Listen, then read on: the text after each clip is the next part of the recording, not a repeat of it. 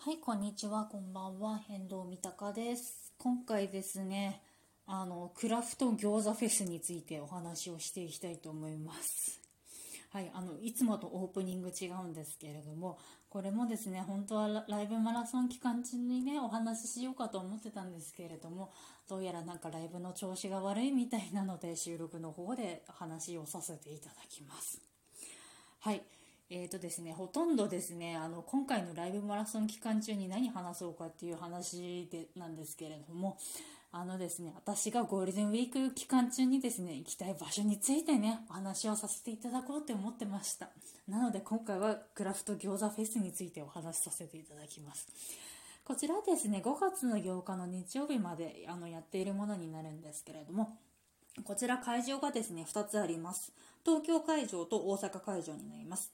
あの、それぞれですね、あの、出店しているお店が違うんですけれども、東京の方はですね、えっと、駒沢公園の方でやっていて、大阪の方は大阪城公園太陽の広場で一応やるものにはなっているんですけれども、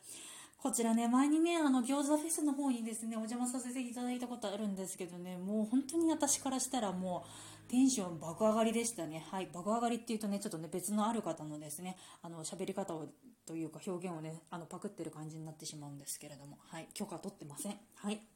で、えーとですね、こちらなんですけど、一応、まあ、うちの番組ですからね、知ってたら得かもしれないことをね、一応1個だけお話しさせていただくと、あの、餃子をですね、買うときに、あの、電子マネーをですね、あらかじめチャージしておいてください。suica だったりだとか、まあその後もろもろあるんですけれども、まあそれをですね、絶対チャージしておいてください。で、なんだかっていうと、現金でその場で食券を買うっていうのもできるんですね。で、その食券買ってその各ブースのお店に行ってその食券と引き換えであの餃子を買うっていうこともできるんですけどその食券を買う売り場もですね大行列になってるんですよ。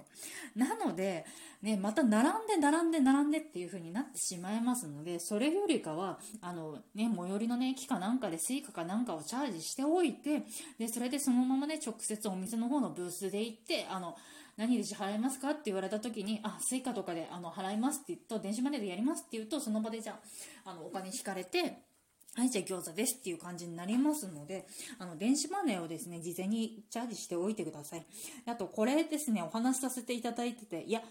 東京も大阪も遠いよとかってね、言う人いると思うんですよ。あと、まあ、ちょっとコロナだからね、そんなね、混んでるところにね、わざわざね、餃子好きだけど行きたくないっていう人もいると思うんですけれども、安心してください。通販があります。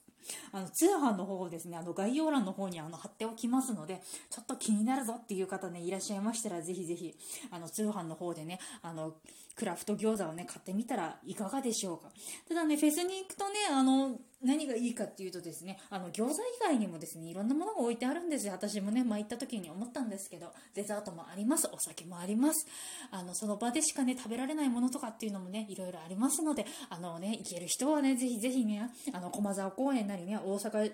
上公園のね、太陽の広場の方にね、ぜひ行ってほしいなっていうふうに思っております。っていうですね、まあ、今回ただ単にあの餃子、餃子ってね、ただ言ってた回になります。はい、聞いていただいてありがとうございました。はい、あの概要欄の方にですね、詳しいホームページに載っけておくので、あの、そちらの方よく見てください。はい。ではこちらで失礼します。バイバーイ。